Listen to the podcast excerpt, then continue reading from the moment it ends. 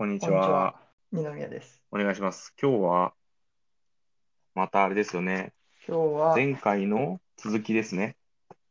前回、現代史手帳4月4号月号のを。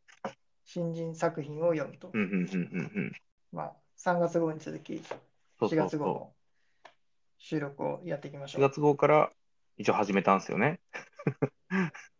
で、いや、でも4月号は乗らないでしょ。ああ、そう。あの、投稿したのは、あれ、来、来月か？5月？そうだね。投稿僕らが投稿したのが最速で乗るとしたら5なるほど月号。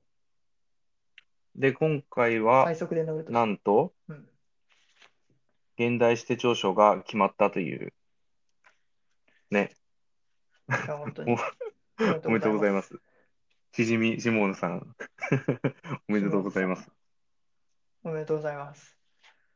秋里さんと時里さんもね、まあお疲れ様です。本当に。いそうだね。お疲れ様です。や、本当はね、知りたくなかったんだよね。あの、5月号でさ、知りたかったんだよね。こう、ペラペラペラっつって、あーってなりたかったけど、俺、ツイッターの存在を完全に忘れていたよね。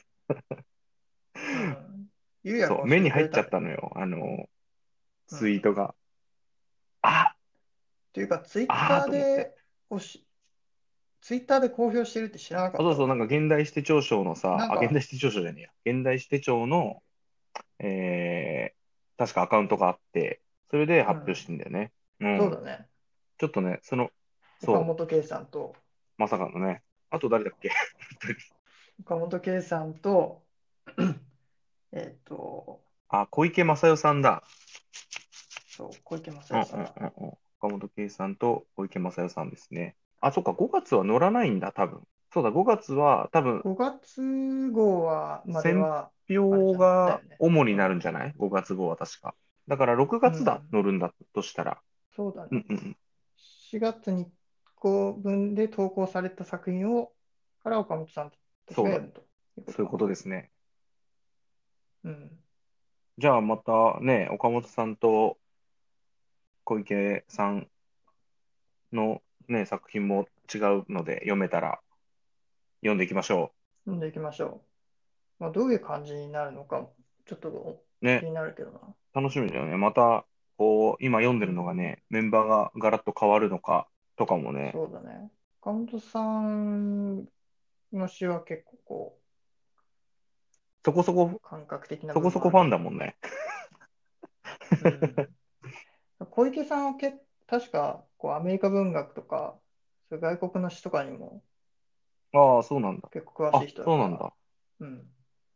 そうそうそう。だから、学会とか参加してたりするんだよね。あのゲストとして登壇してああ、そうなんですね。うん、アメリカ文学会っていう、アメリカ文学系で一番大きい学会とかにも前出てたりした。へえ登壇して、じゃあ結構研究者としても優れてると。でも研究者として呼ばれているわけではなくて、もちろん詩人として。なるほど。うん、ただその研究者の人たちからも、まあ、信仰がなるほど。なるほど、ななるほど。そうそうそう。じゃあまたそれも楽しみにだからねなんかして。うん。まあもう、あれですよね。しじみシモールさんにね。うん。いきなりクライマックス。いや、でもこれはいきなりクライマックス行くしかないと思う。ああ、もう、これはすごくいい詩だった。シモールさんの、なんか出てる、とても出てる。うん。いや、出まくってんな、本当に。いや、だから結構さ、今までのさ、作品をさ、先月と今月しか読んでないわけじゃん。うんで、今までさ、どういう感じだったかわからないけど、多分結構さ、最後にこれ持ってくるっていうさ、破壊力あったと思うんだよね。その、先行側からすると。そうすげえ多分ね、それあったと思うんだよね。こんなん出されたら、あげないわけにはいか、いか、いかへんで、みたいな。もう、あげる、あげる、みたいな。これちょっと、マジ度肝抜かれたな。この作品は本当にいいと思う。そまあ、正直、はいあの、別に前の作品がわあ、3月号に載ってる作品が悪いっていうことを言うつもりはう。キ全ャッツアイくないけど、ね。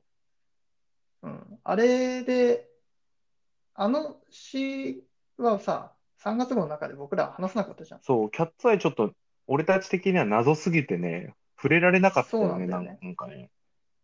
そうそうそう。まあ一応、僕らのお気に入りを話すっていうコンセプトでやってうんうんるから、うんうん。まあ別にこの載ってる詩が悪いっていうわけでは決してないけあ、そうそど、うですねでも。3月号の中では僕らのこう、中ではヒットしなかった作品なん。そうだね。まあ、わかるわからないで話すと、わからない詩だったよね。まあ、それがね、いい悪いわまあけではなもっとくて。ほ、うん、もっと他に話したいなと思う作品があったんだけど、うんうん。ちょっとこの4月の下野さんの作品はぶっ飛んでやがるわ。これは相当すごい。でも、これでさ、ちょっと、なんか不思議だったのがさ、これう、ん。あれなんだよね。あの、この作品、明け方さんしか選んでないんだよね。そうだね。時里さん線ではないんだね。で、時里さんは、なんか別のうん。作品、うん。3月の海っていうのを、船外佳作で選んでて、うん。その下野さんがなんかすごいみたいなのはお互いそうなんだけど、うん。っていうなんかこう、不思議な、選考どうなってんだろうみたいな、来月楽しみな感じがね、そう。するよね。僕が思うはいに、時里さんの多分、ひそやかな好みは、うんうん。こう、ちょっと短めの作品なんじゃないかなってちょっと思った。もしかしたら。なるほど。まあ別に、あの、短い作品を選ぶっていうわけではないけど、例えばさ、まあまたもしかしたら後で話すかもしれないけど、4月号の朝比奈真司さんのはい。これ時里さん選んでて、かなり短いしまったしだよはいね。で、あの、選評のところに、しじみ下野さんの3月の海、この作品、僕ら、この現代史手帳には載っていないけれども、この作者にしては珍しい短い作品っていうふうにはいはいはいはい。まあなんか、ね、もしかしたら時里さんはそういう短さの中にある、短い詩の中にある、こう、あえて語らないポエジーみたいな。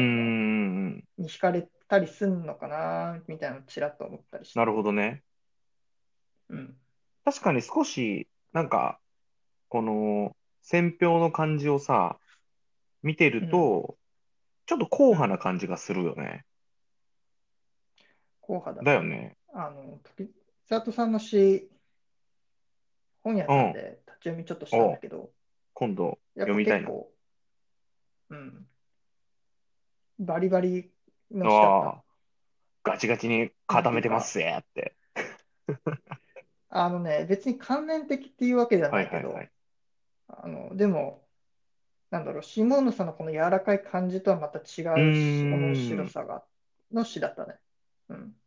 なるほどね。だからまあ、また別の機会で話せたらいいなとは思うけど、まあ、シモーヌさんの話をしてるか。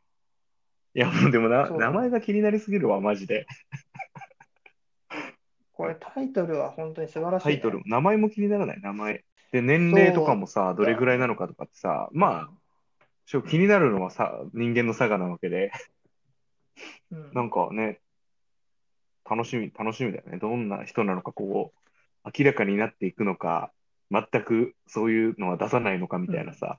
結構刺繍になった時が気になるなって思ああ、確かにね、どういう見え方するんだろうね。う。うん。結構、なんか、やっぱりこう、革命的だよね。この詩はやっぱずば抜けてると思う。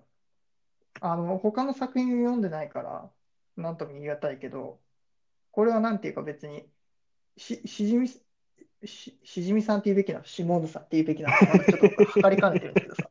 どっちでも印象強いけどね。うん。シモーヌさんのさ、作品っていう枠を超えてさ、多分普通に一編の詩としてすごい。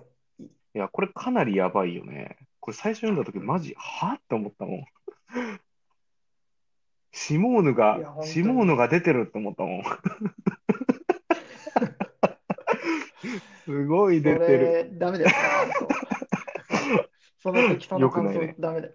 まあなんか、でも、大枠としてはさ、結構、観念的な話じゃん。なんかこう、人から出てる何かの話をうんしてる。うん。で、まあタイトルにもあるようにさ、でも何かって言っちゃってるっていうのがさ、うん。うん新しいよね、やっぱ。なんかこの詩が書いてることってさ、どんな詩人でもさ、こう、迫っていく部分ではあるじゃん。そういう詩の中での大きなテーマではあるじゃん。ここで書かれてるものって。なんかその人が、まあ、体を持って心を持って生きてる。それって何なんだろうみたいなさ。うん。でもなんかそれをさ、表現するために、なんかこう言葉をさ、重ねてきてるわけじゃん。うん。でもなんかそれをさい、一番最初の方にさ、いやもうなんなんか出てるね、みたいなさ、言っちゃう感じがさ、こうす、すごい、なんかすごいアッパーのカウンターをかまされたみたいな 感じだよね。いや、あり僕もね、あの読んだとき、僕もそのゆうやの今言ってくれた、そのなんか人から出てる何かっていうのは感じたうんうの。んそう、そういったものをこう、まあ、オーラなのか何なのかわかんないけど、そういったものをこう、下野さんのそのアンテナで感じ取ってそれを書いてる。うんうん。でもね、同時うんうんまあこれ、余白、そういう観念的な余白もありつつも、そこにこう、いイメージを重ねて読むことをしてもいい詩だと思うんだよね。うん。結構、なんて言うんだろう、こう、なんか出てる、とても出てる、こう、読んでると結構、なんていうの、その愛し合う二人、まあ、セックス的な、官能的なすごいイメージっていうのもこの中にあると思うんだよ。ああ、なるほど。うん。それは、やっぱりこう、言葉遊びの部分もあるけど、まあ、なんだろう。ちょっと読むと、その、きっと私も出ているのだろう。なんか出てる。あのなんかを私がちゃっかり味わってる最中。きっと私の中からも、なんかいけない、なんかがきっとにじみ出てくるのだろうと思う。で、この辺とか、うんあの、まあ、そ、その、前に、カッコして、あ、言っちゃったって書いてあるんだけど、これ、ひらがなで書くことによって、その柔らかさっていうの、文字としての柔らかさっていうのは表現されるし、うんその、まあ、官能的な部分っていうのも出てくると思うんだようね。んただ、それ、僕はそのイメージに固執する必要はないとはもちろん思うんだよ。うん。あの、もちろん言葉遊び的な部分もあるし、言っちゃったって何が言っちゃったかっていうのは分かうん。これどういう、い何が、こどういう感情を当てはめるかその人の、そのど読む読者によってこう出てくるイメージっていうのは変わってあくるだろうし、だその余白っていうのがうまい具合に、こう、なんだろうな、読む人の想像力をかき立ててくれる、かき立ててくなるほどね。想像力のスイッチを入れてくれる、いいし、なるほどね。いや、俺その考え全然なかったわ。なるほど。確かにそう読めるね。そうそうそうなんか、け、うんなんかね、こ、うん。結構さ、前半のところがね、僕めっちゃ好きなんだけど、それを味わうとかってそういう言葉がたくさん出てくる。その、すごいこう、愛し合う二人、その、お互いを求めるその気持ちっていうのを、こう、なんだろう、食べ物じゃないけど、こう、じっくりと味わってるってそういう書き方をするっていうあ、のは、なるほどね。俺は、あ、あれかな。あえて味覚を使ったのかなって思ったんだよね。なんかその、うんうん空気みたいのを肌で感じてうん。うるっんていう意味だと思ったんだよね、はい普通に。それうをんうん味わう。で、味わったからといって対価を要求しないとかさ。それってなんうんかそういう利害関係じゃないというか、うんなんかそれはそこにただあって、それを私は味わっちゃってる。あなたも私の何かを味わっちゃってるんでしょみたいな。うんうんうん、そうねなんか、それはね、絶対そうやってう読めるよ。ん。だから結構途中でさ、なんかリトマス試験紙とかさ、なんか結構科学的な、科学でもないけど、なんかうん。勘、勘、検出とかさ、うん。なんかそういう触れることに対してとか、なんかこう、味わうことに対して、何かがこう混ざり合うことに対して、すごいこう、なんていうのかな、そのこの詩ならではの独特の感覚があるよね。うん。なんか混ざり合ってるんだけど、混ざり合ってないみたいな。うんなんかそれはわからないけど、なんか出てるっていう。うんうんだからそうん。タイトルに書いそうそうてるよね。そうそう。それのやっぱり言葉のね、なんかこう、なんていうのかな、つなげ方がさ、なんか、すごい、これマジすごいね。すごいしか言えねえいや、わ。味わっちゃってんだよ、僕らも。そうそう。味わっちゃってるんだよ、この詩を。なんか、こういう感じで書いてさ、やっぱ、何なんだろう、これってなれるってすごいなって思った。単純にね。だって、難しいこと一個も書いてないのにさ、うん。え、でもこれって結局、なん、何なんだろうみたいな。うん。うーん、独特のさ、で、うん最後さ、え、これ、最後めっちゃすごいなって思ったのがさ、うん。だからずっとなんか出てる、なんか出てるみたいなの話をしてて、で、結構他者がさ、やっぱり入ってきてて、うん。なんか最初はその人からなんか出てるって話になって、その後、私からなんか出てるみたいな。うん。で、その後、なんかその人と私、どっちも出てるよねみたいな話になって、俺的にはね。うん。で、その後、雪出てくんじゃん。で、雪私、なんか出てるよねみたいな。うん。なんか対人から対自然になって、で、うんその後、全部をなんか総合し始めるのよ。うんで。それがさ、173ページのど真ん中だと思うんだけど、うん。ここでさ、きゅ私たちって出てくるじゃん。うん。ここで、なんか雪も、その人も、私も、うん、たちで全部つなげてると思ってるのね。うん。で、そこで初めてうんうんうん愛し合ってるって言葉が出てくるのよ。うん。うん。だから、その人とのつながりっていうのを書いてって、最終的に全部合算して愛に持ってこうとしてるのよ。これなんかさ、ミセイさんも言ってたけど、うん。作品表で、うん。最後に愛と書くのは、そう、逃げも隠れもせずに愛、はっきり愛と書くのはすごいって書いてあるんだけど、いや、うん俺も確かにそうだな、マジでと思って、うん。うん。で、最後さ、なんか出てる、あれは何なのかっていうくだりになってて、なんかうんなんか出てるを表現し始めようとするのよ、本当に。うん。でさ、174ページのさ、あの、うん。2段目のさ、言いますからさ、ラストにかけてがさ、うん。ここだけでさ、かなりすごいなとも思うのよ。うん。うん。っていうね。そう。そうだねで、最後なんかちゃんと、こう、ちゃんとっていう言い方もあれだけど、うん。あの、やっぱミセイさんが言う通り、か、逃げても隠れてもいない感じがするのよ。なんかすごい最後にさ、やっぱ説明しなきゃっつってさ、うん。うわーって言葉重ねるんじゃなくて、今までと全然テンション変わんないみたいな。うん。だからさ、もう、あれは遠いフォスフォレッセンスの失望的残光ですって、うん。ですって言っちゃうっていう。残光です。あれ残光ですっていう。うん。うん。うん。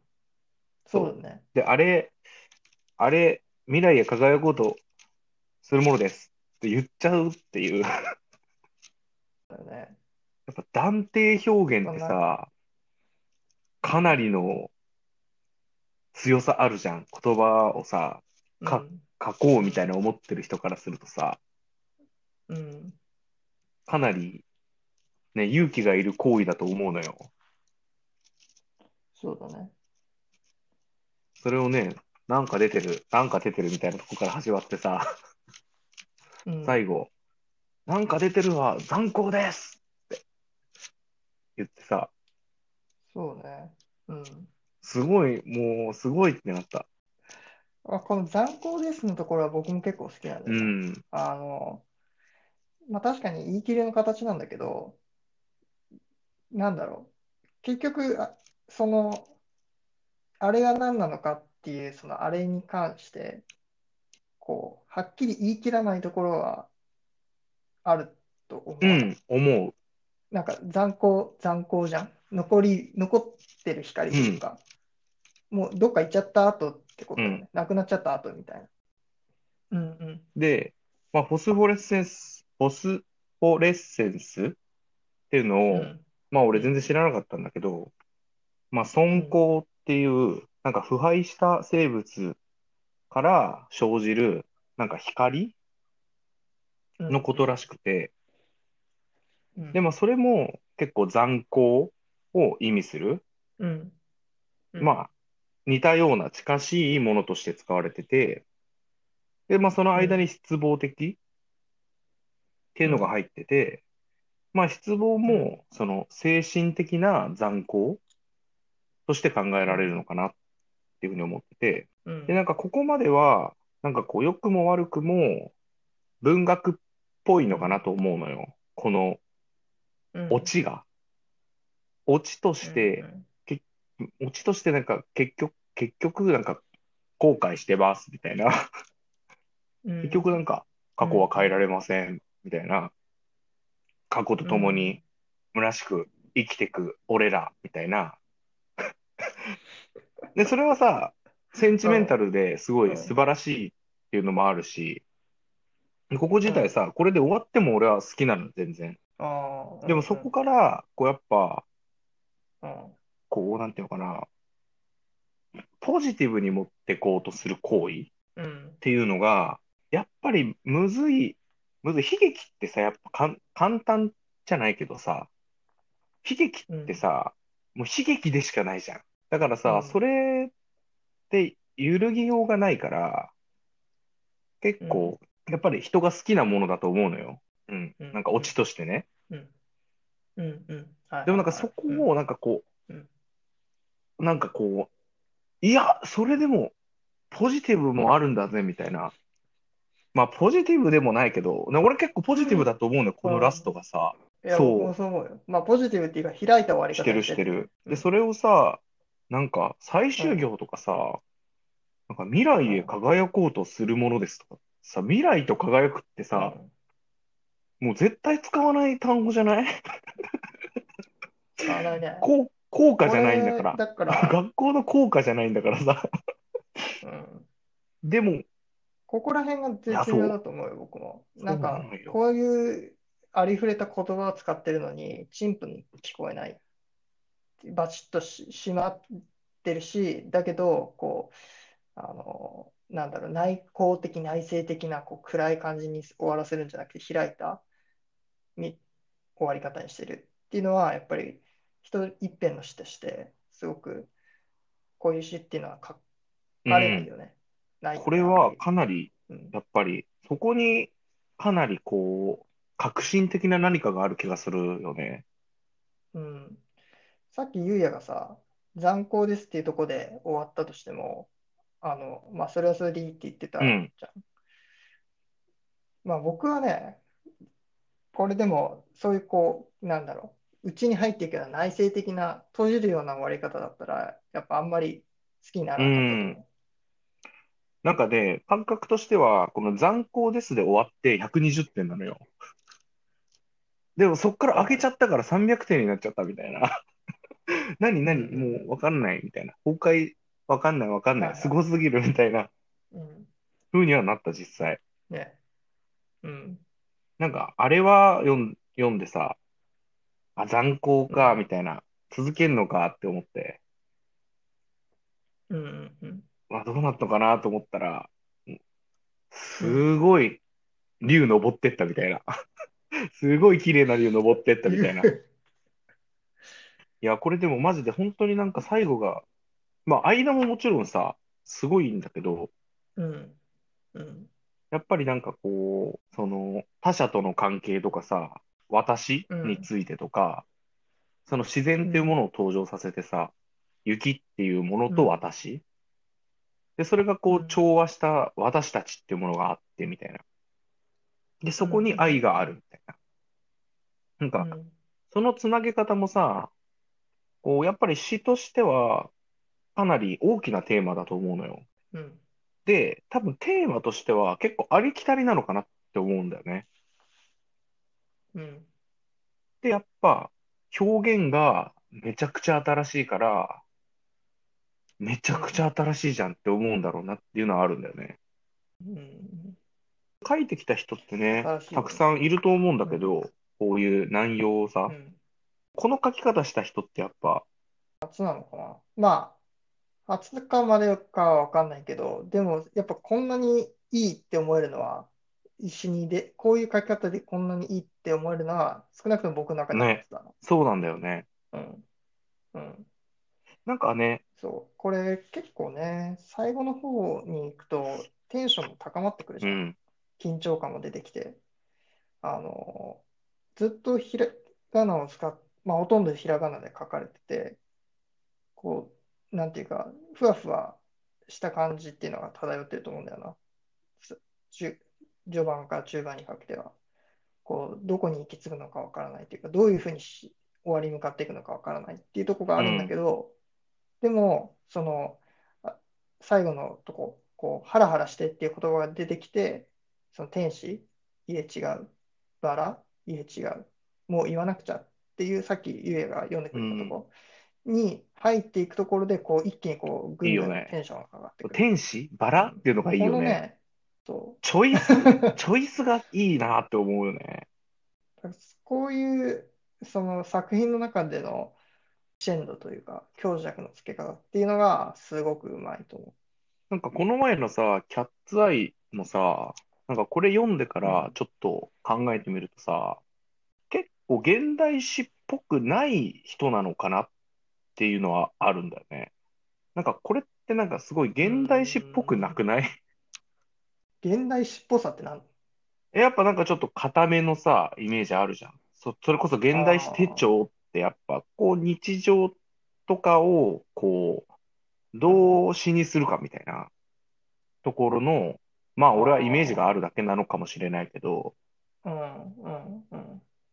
なんか結構ちょっとなんか、ちょっとなんかわかんない。言い方ちょっと良くないかもしれないけど、ちょっとなんかサブカルっぽいというか、ああ、はいはい。なんかこう、ちょっと、そういう匂いがしたんだよね。なんか少女漫画とかさ、うん、なんかこう、そういう、ちょっとなんか、サブカルチャーの、なんかあの、浅野いにおとかわかる？うん、なんかそうう。いうさ、なんか雰囲気がちょっとしたんだよね。うん、うん。でもそれはわかるかもしれない。うん。だからなんかそれ考えると、キャッツアイもなんかそういう感じだったのかな、みたいな。そうね。まあ、キャッ 謎、謎だよね。でもね 僕キャッツアイはね、やっぱり今読んで、あ、読み返しても、謎だった。謎というか、まあ、僕の中では残念ながらヒットしなかった感じがする。まあ、またあれかもね。なん僕のがまだか、シリーズでね、読むとね、また変わってくるのかなと思うんだけどそうそうそう。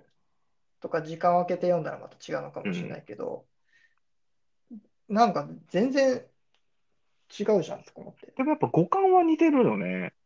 他は似てるよ。似てるけど、こんなに、そうだね。こっちの方がわ、こんなに変え、変わるものかこっちの方が分かりやすいっちゃ分かりやすいのかもね。うん、わかりやすさなのか違うのかな。まあ、な。それもあるかもね。なんか結まあ、そ構、れもあるかもしれない。やっぱ詩を読んでる人からすると、テーマとしてはさ、分かりやすいテーマなのかもね。うん、なんかこう、そうね。人って何なんだろうみたいな。愛って何なんだろうみたいな。死う、ん死って何なんだろうみたいな。そうね。まあでもね、ね。と、取ったもんね、現代して上昇。早く、もう来月ぐらいにあね、詩集ちょっと出してもらって、早い。意外と長い、意外と長くない？出るの。なんか来、来年とかだよね、多分ね。結構長くなかったっけ？そうだね。うん、長いと思うよ。まあ、でも、それぐらい頑張ってまた遂行してもらおう。そうだね。それは。うん。いやー、でもこれ、びっくりしたな。え、これ僕知らないんだけどさ、指定長賞ってさ、あれなの？この、この4月号に載った詩で決まるの？それとも1年なの？あ、でも、1年じゃない？一年でも最後の乗るんじゃない？決まるってなったら。まあ、このし、多分4月号になくて選ばれるってことはないような気はするけん。ど。うん。ただまあ、これだけで選ぶ4月号に載ったから選ぶってこともない。そうだと思1年うよ。通して、その年の良かったと思う人をそうだよね。だからまあ来月の選評が楽しみですな。楽しみですね。うん、楽しみ。うん。じゃあ、シモーネさんはここら辺にして下野さん、ここら辺にしときますか。いけますけど。ニノさん的には他の気になったやつはどうですか？僕はね、やっぱり前回に引き続き、鎌田さん好きだったよね。うん。鎌田さん。一番最後のやつ。春春風。うん。いや、いきなり、いや、この出だしは、亀内さんの丸まったガの背中、逆方向に押し広げ、足をむしり、加担したんだと思っ俺もね、これ結構やられたわ。た。うん。加担やられたわ。何やられた？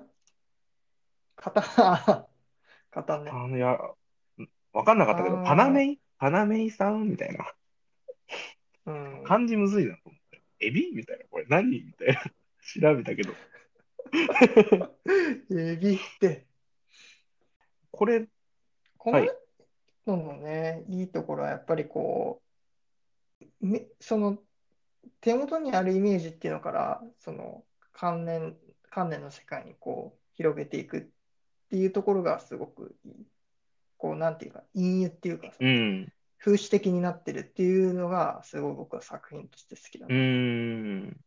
で、いろんな日常っていうのがこう描かれてるけど、だそれがこう、ね、いろんな読み込みができるよね、風刺として。なんか前回のさ、あのー、鎌田さんの作品はさ、結構あれだったじゃん。モナカのさ、やつ。結構なんか最初お茶目な感じで始まってさ、結構うん。中盤ぐらいまで結構お茶目じゃん。うん。でもなんか今回はまたちょっとお茶目とは違った一面だよね。そうだね。あれ、そうでもない？お茶目に感じた？僕結、構お茶目に感じこた虫広げてるところをお茶目感に感じたけど、あ、マジか。ぐちゃ。僕の、僕の感性がねじいやいやいや、俺はね、結構今回はなんか最初からなんかちょっと、こう、不気味な雰囲気があるなって思ったんだよね。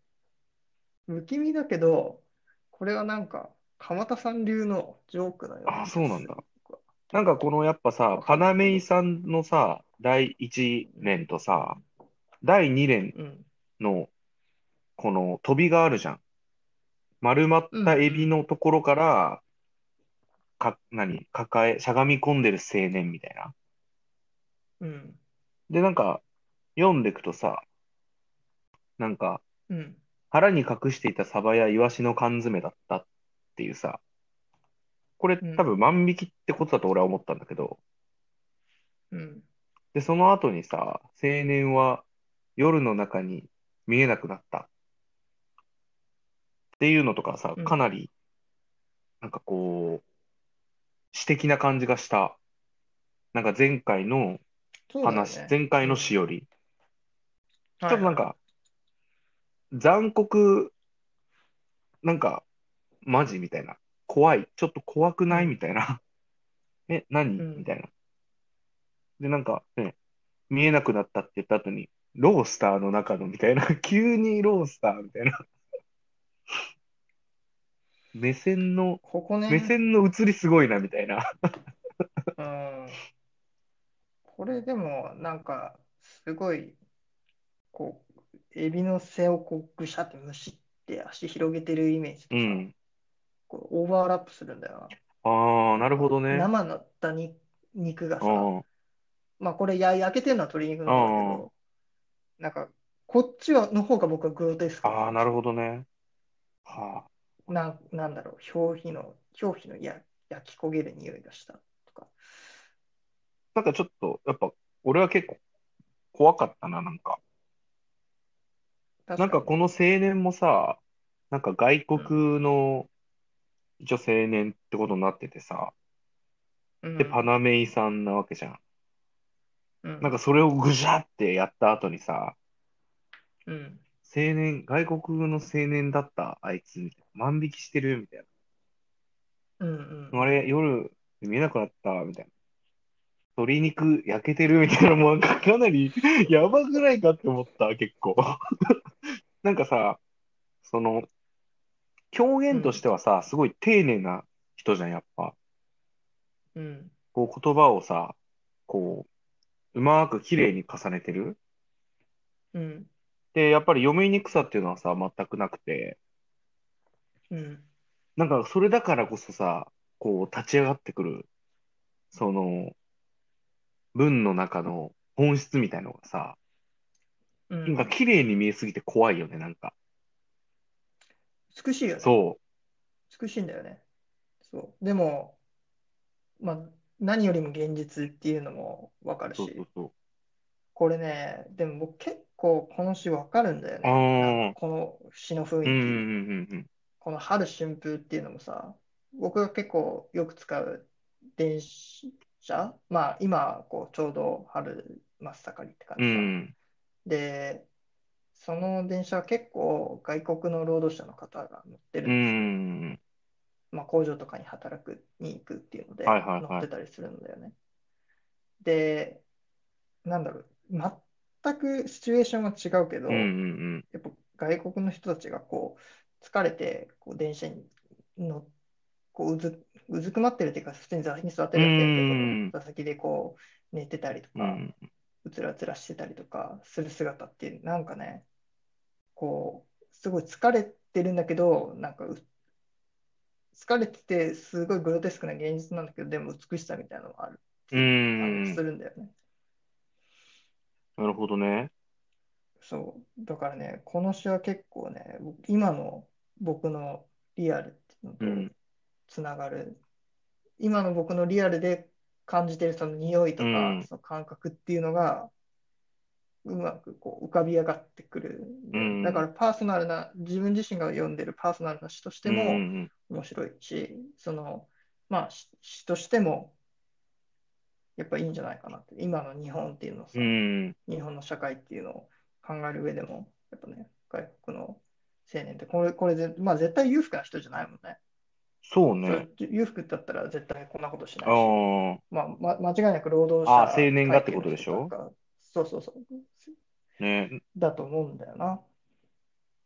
なんかね、やっぱこの前の詩もそうだったけど、なんかこう、場面のさ、切り取りとさ、うん。その中の言葉とさ、うんその場面のつなげ方っていうのがさ、うんなんかこう、自然なように見えて自然じゃないっていうさ、うん。なんかこの179ページの真ん中のところのさ、なんか父の描写に、お父さんの描写に入るとこなんかゴキブリうんブスみたいな突き刺してさ、うん。こことかもさ、これ、グロくそう、ねこことかもかなりさ、やばいよね。かなりいっちゃってんなって思ったんだよね。でも、かなりなんできないわ。かなり上手にさ、表現してない？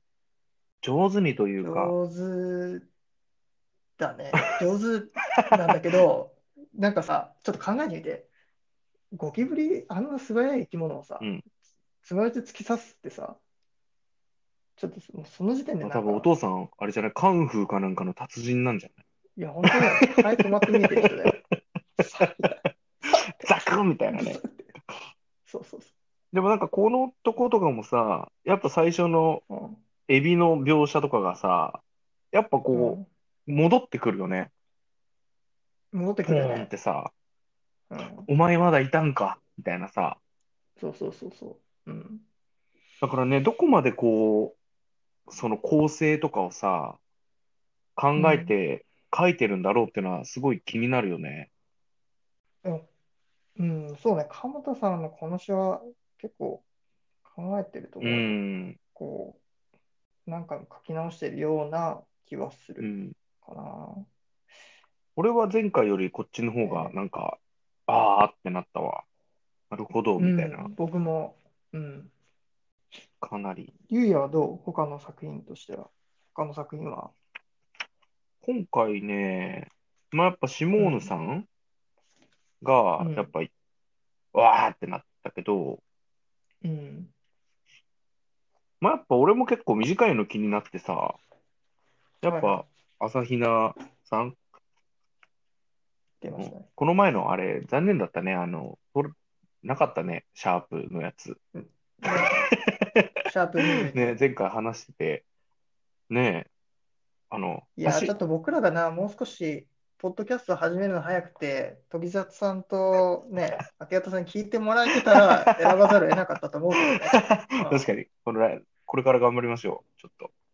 これから頑張りましょう。先先行の影響を及ぼす者たちとして。僕らが先、僕らも選票委員会。選考委員会。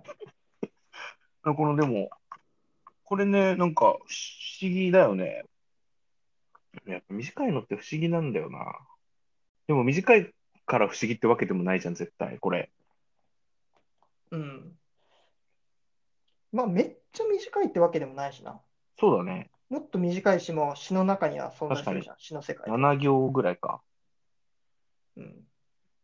なんだろうね、これはね。なんかタイトルがな立つ。い何が引っかかってるの？うん。ゆうや的にはどういうとこ引っや、だから、やっぱ、その、うん立つっていう行為うん。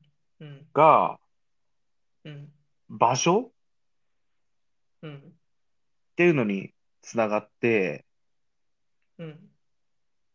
で、急に蝶々の描写じゃない？これ多分。ひらひらと流炭の、流炭ってあれだよな。あ、これね、なんかなんか林道らしいよ。林道の、あれでしょ？根、根の部分とかそんなんじゃないなんか紫の花、花よね。。うんうんうんうん花よね。そうね。うん、林道。で、最後さ、背中じゃん。うんだからさ、立つ場所、人格、林道、ひらひら、背中ってことじゃん。わかりやすく言うと。いや、マジでそうじゃん。いや、わかりやすくなってるっていうの説明で。まあ、まあ言う、言っちゃうとさ、言葉のつながり言っちゃうとさ、まあいいでしょそういうことじゃん。ん。え、なんか、まあこれ、うん、そうだね。なんだろう。あの、その場所に毎日立つ人がいて、うん、で、ある日そこに行った時に、その場所にその人がいなくてもう、ん、もうなんか、その場所は、例えばなんだろう、通学路でさ、うん、旗持ってるお父さん、おじいちゃんとかいるじうゃん。ん、あと、まあ、旗持ってなくてもいいか。うん毎日おはようって言ってくれるおじいちゃんとか。で、そのおじいちゃんがある日いなくなってる。うん、そしたら、その場所、なんか、いな、そのおじいちゃんがいなくても、その場所はもう、見たときにおじいちゃんの場所みたういん。な。なんか、わ、わかる気がするけどね、なんかそうう。いう、あれなのかな、ちょっと追悼みたいな方向なのかな？うん、でもそれはあるとう。ん。うん。まあでもなんか、そその、の、イメージのさう、ん感じが、うん。なんか、し不思議、なんかちょっと怖さもあったんだよね。なんか、それこそさ、そういうなんか、おじいちゃんとかじゃなくて逆に、じゃあなんかこう、うん会社員とかでさ、うん。こう、なんかじゃあ工場のやつとか、こうやってやる人いるじゃん。会社員じゃないけど、工場のやつって何？工場とかでさ、なんかずっと同じ作業をしたりするじゃん。。はいはいはい。なんか単純作業長い。作業的な。そうそうそう。うん。うんなんかそこに毎日立つとさ、そこが人格になるってめっちゃ怖くない？そしたら。ああ、そういうこと？うんで、それがさ。林道の方にいつの間にか綺麗な感じで飛んでっちゃって、そこをもう背中と呼んでたわ、俺、やば、みたいな。ああ、そういう系か。なるほど。それ考えなかったな。そう、なんかそっなるほどちもあんのかな。なんか日常にはいはい。溶け込んじゃうみたいな。あなんかそこに毎日これでも立つと、うんみたいな。溶け込んじゃうみたいな。あ、はいはいはい。あ、言いたいことわかうる。ん。なんか、こう、まあ、今週は、なんだろうな。僕は、こう、もっと綺麗なイメうージでん。読みたいと思っちゃうかな。やっぱりこう、なんか、ひらひら飛んでるのも蝶々だし、うん。でもその蝶々とも書いてないから、なんだろね。う。その、ひらひら飛んでるものが、さっきゆうやがさ、追悼って言ってうたじゃん。ん。だから、その場所でいなくなってしまった。あるいは、こう、死んでしまったとか亡くなってしまったとか、まあ、そこまでいかなくても、あるはずだったのにもうないものなんだけれどうも、ん。こう、そのひらひらにその人の影を見てしまうというか、うん、なるほどね。うんまあでもそういうイメージなのかもね。うどうだろうね。ん。でもなんかタイトルもね、やっぱ気になっちゃうんだよね。立つはい、立立つみたいな。立つにするんだみたいな。確かなんか、林道の方がありがちそうじゃない？に。うん。でもなんかこう、立つっていう行為をさ、にうんこう、注目してるというか、うんうんうん。なんか不思議だよね、やっぱり。なんかいろんな解釈が不思議だよねできそうな。うん。そこ、まあでもなんか背中っていうところがね、僕はなんか温かみがあるなって思います。ああ、なるほどね。はい。なんていうの？やっぱその人の背中って、こう、いろんなイメージが重ねられてると思うんだけど、わその去っていくイメージもあうるし、そこにこうある信頼の証っていうのもきっとあるだろうし、で、やっぱ懐かしさを思い出すときって、その人の背中っていうのがイメージの中にもしかしたらあるかもしれうんうん。うないん。かどこかに去っていくまあちょっと哀愁的なことなわけううんん。そうそうそう。とか、あ、でも今、あ、今これ今 勝手に思いついちゃったけうどさ、ん。なんか立つっていう言葉と背中だとさ、うんこの語り手が子供だったとき、うん。そのなんか自分より大きいものを見てるときって、その背中ってなんかこう印象に残りがちかなっていう感じが勝手にした。ああ、なるほどね。それはどうだろうね。どうなんだろうね。うん、なんかでも、そのやっぱり、イメージのさ、つながりが面白いよね。面白いね。うん。なんかこの短さでさ、しっかりこう、うんやっぱりイメージの連なりっていうのを考えてさ、書いてるうん、っていうところにやっぱり評価されてるのかなっていうふうに思うんだよね。うん、うん、うん。そうね。うん。それはありますな。これ面白いな、やっぱり。この先新人投稿欄を面白い。企画として。うん。ちなみに今回のさ、一番最初の佐藤静子さんのさ、やつはさ、うん。なんか俺ぶっちゃけよくわかんなかったんだけど、ああ。あ、お、おれ、オレ、オレっていうのかな？おれ、そおれ。う。なんか最初読んだと、でもこれ、俺、俺に、俺にかけてんだよね。確かに。全然気づかなかった。俺にかけてんじゃない？これ最初読んだ時全然わかんなくてさ、うん。で、なんか2回目読んだらさ、俺みたいな。なんか、この、牛とさ、うん。なんか牛の中に入ってくみたいな。うん。でね、なんかね、面白いなって思った2回目読んだら。1回目の時はね、もう何を言ってるんだみたいな。牛が怖いみたいな。な、なんだみたいな。ああ。はいどうした？あ、急になんか、山とか出てきたけどみたいな。なんかわかんなかったね、そ のイメージのさ。なんか、うん。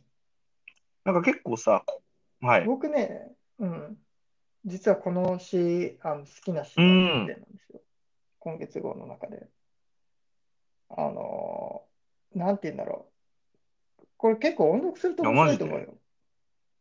僕は音読したするわ、この後。あの、そうですね。ちょっと、まあ、ここでは、ちょっと作品に、長いしね。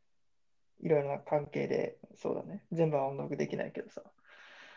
あの、なんだろう。このイメージの連鎖っていうのが、声に出して読む読むと、自分の中でこう、なんていうの、怒涛のように押しう寄せてくるっていうああ、なるほどね。そのなんか感覚がね、ただただ気う持ちがいい。ーん。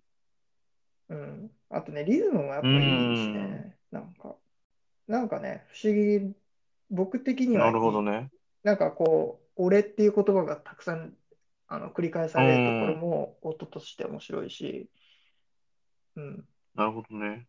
おの音がね、やっぱ多うたくさん出てくるよん。ね。俺、大きい、お、お、おっていう。確かに。なんか結構専門用語多かなかった？そうでもない？専門なんか用語。俺さ、まあ、コブとなんだろかさ、う。うん。コブは分かったけどさすがに。狭窄とか言われても俺よく分かんなかったんだよね。ああ、うん。あとス、スピリファーとかまあ、さ、こう、そうそう、狭まってスピリフこァーとかさ、う、あまあ、スピリファーは確かに僕もよくわかんない痕跡んだけど、機関。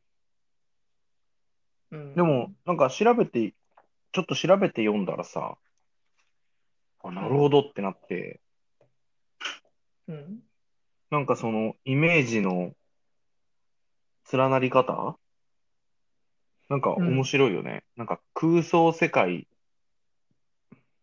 までいかないけど、うん。なんかこうんう、牛の中に入ってっちゃってみたいな。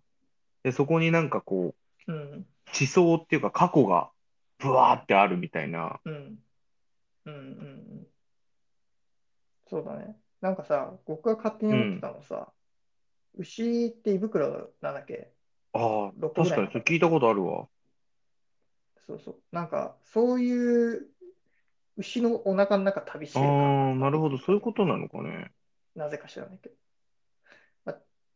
まあ、ちょっと違うかもしれないけど、僕のでもなんかこの内容でさ、なんかその、うんフランス語のタイトルっていうのもなんかまたさ、そうだよなんか面ね。白いな、みまあ、だかたいな。らなんか、やっぱ音、結構面う白い。ん、音と、その音読した時に言葉が持つシニフィエとシニフィアンが、こう、押し、の感覚が押し寄せてくる、その心地よさなんじゃないかなと僕は思いました。なるほどね。ありがとうございます。以上まあ、こんなもんかな？かな。シモンさんがね、盛り上がったね。盛り上がってね、シモンさんだけ多分30分ぐらい話した。いや、でも、ちょっと、あの、道ゲームが分かりましたね、シモンさん、この詩は。うん。あの、本当に、本当に素晴らしい詩だと思素晴らしいね。じゃあ今回の対策のまとめする？う。対策的な、まあ、前者変わっちゃうけど、うん。な前回は、対なんだっけ？あれだっさ、け？なんか、そうだ、あの、初めと最後うん、始めよければ、あ始めよと終わりをければ最後、しっかりいいんじゃね？みたいな。適当。そうそう。あと、こう、スストーリーっていうか、こう、世界観の統一性みたう。いなん部分から始まって、その始まりと終わりって話うなん。今回はどうですかね？いや、今回はさやっぱリズムなんじゃないって思った。うん、なんかその言葉の、やっぱ、その、ラ、オレ、オレ、お、オレと、俺やっぱなんか出てる、とても出てるはさ、やっぱさっきニノさんが言ってたみたいに、リズムがやっぱあって、うん、やっぱりその、五感っていうのがあるんじゃないかな。うん、うん、うん。やっぱね、リズムがいいと、こう、前に前に読む時の原動力にもなってるしね、ん、そのイメージっていうのもこう浮かびやすくなるとうん、うん、思うし、うん、うん。まあ詩、詩はね、もともと歌だったわけだし、そうだよねやっぱ声に出した時のその楽しみっていうのもね、あってうほしいよね。ん。あとはやっぱあれなのかな。この、あの、朝比奈さん、朝比奈さん？朝比奈さんはちょっとさ、うん、別だけど、うん、なんかやっぱり他のやつは、テーマっていうのがある程度見えてくるというかさ、っていうのはそうだねあるのかなっていうのも思ったけどね。うん。テーマの見せ方で言ったらね、僕、朝比奈さんは絶妙だと思う。ああ、まあ、下野さんもいいけど、でも、多様感ってこと？さっき言ったさ、う解釈の。ん、そうそうそう、空白というか、こればっかりは、このうん、やっぱ僕も短いし好きだからな、なんか、個人的に。だからそういう部分に惹かれちゃうのかもしれないね。やっぱ短さの中、短いからこそ、いろんなものがこう含まれうるような、ん。そのいい捕獲をのさ残さないと、やっぱ短い詩って成立しうんないうんうと思うし、んまあ、別に長い詩にね、余白がないかって言われたらそういうわけではないけど、下野さんのだってね、いいテーマだと思うし。とやっぱその、ある程度あれなのかな。テーマっていうものがあって、それを、をこう、なんて言うんだろう。何でそれを、こう、うん。比喩じゃなくても表現するかっていうことなのかな。うん。なんか、シモーヌさん、まあ、どううんいう、うん。あなんかシモーヌさんの場合とかだとさ、やっぱその、ニノさんがさっき言ったみたいな男女間みたいなのもあったり、まあ男女じゃなくてもいいんだけどさ、うんなんかそういうイメージがあったりとか、いろんなイメージがね。そうそう。っうん。ていうのがそう、根。底にありつつも、別にそれはゆる、揺るぐものというかさ、うんうんうん。で、なんかこの、俺も、やっぱりこう、根底の牛っていうのがいて、その対象にこう入ってくみたいな、っうん。ていう、なんかその、そう。うん。なんて言うんだろうな、アプローチの仕方が、うんうんうん。こう、ある程度固定してるってことなのかな？そうだね。ただ、こうし佐藤静子さんの、俺とシモーヌさんの、なんか出てる、とても出てるの、テーマの立て方はちょっと違うような気がする。どっちかっていうと、この俺はさ、うんなんだろうな。何がテーマなのかあんまよくわかんない。まあ確かにね。でもなんかさ、こう、なんていうのかな、重厚が、なんかちゃんと向いてるっていう感じがしたんだよね、今回読んでて、みん、皆さんの作品を。はいはいはい。ああ、その感じは、重厚ってあれね。あの、ピストル、ピストルのピ、ストルの、あの、向き。うん、口のとこそうそう。なんかこう、狙いをそうそう、なんか出定められてる口がある程度見えてみて、こう、入り口に入ってるみたいな、あなんかそれが別にほら、なんていうのかな、書いていくうちに変わってるのはいいと思うんだけど、ーうん。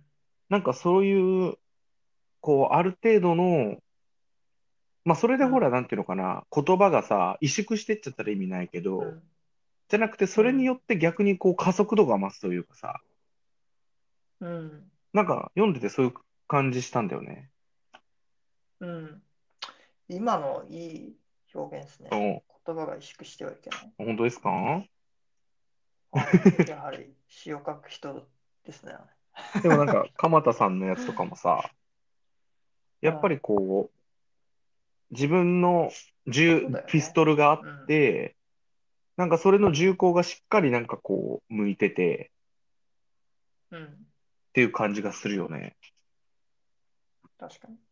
それはあると思う。まあね、初めからテーマがあって書いてるわけではしてないん。だろうけど、まあそういう人もいるかだろうし、でもそうじゃない人もたくさんいるだろうし。ただ、作っ、書いていって、その一編の詩として仕上げるときにはやっぱり何かしらのピリオドがあうるんだろう。うんどこにピリオドを打つのかっていう、その、それを探求する作業も、まあ、また詩を書く作業、詩を書くことというふうに言えるのかもしれないですね。ん。うん。うんまあなんか今回はそういうふうに思ったかな。はい、そんな感じですかね。まあまたね、書いていきましょですね。ちょっとまた、ん5月号には乗らない、う。そうだね、多分乗らないと思う。うん。なので、ちょっと空い、開くのか、まあ、あるいはなんか別のものをやそうだね。まあ、選票読んでまたなんかちょっその5と月号では。話してもいいんじゃない？そうだね。選票トークやってもいいし。まあ、純粋にこの中に載ってる普通の、普通のって言ったら変だけど、右手ペうんージ、創し作ね。詩編を読むっていう、そうそう。その方そういう方向もね、やってもいいうんですうんうんうん。はい。まあじゃあ今回はこんな感じですかね。今回こんなもんですからね。はい。では、じゃあ、あの、ここまで聞いてくれたあなた、ありがとうございます。皆さん、頑張って書きましょう。じゃあではまた。また。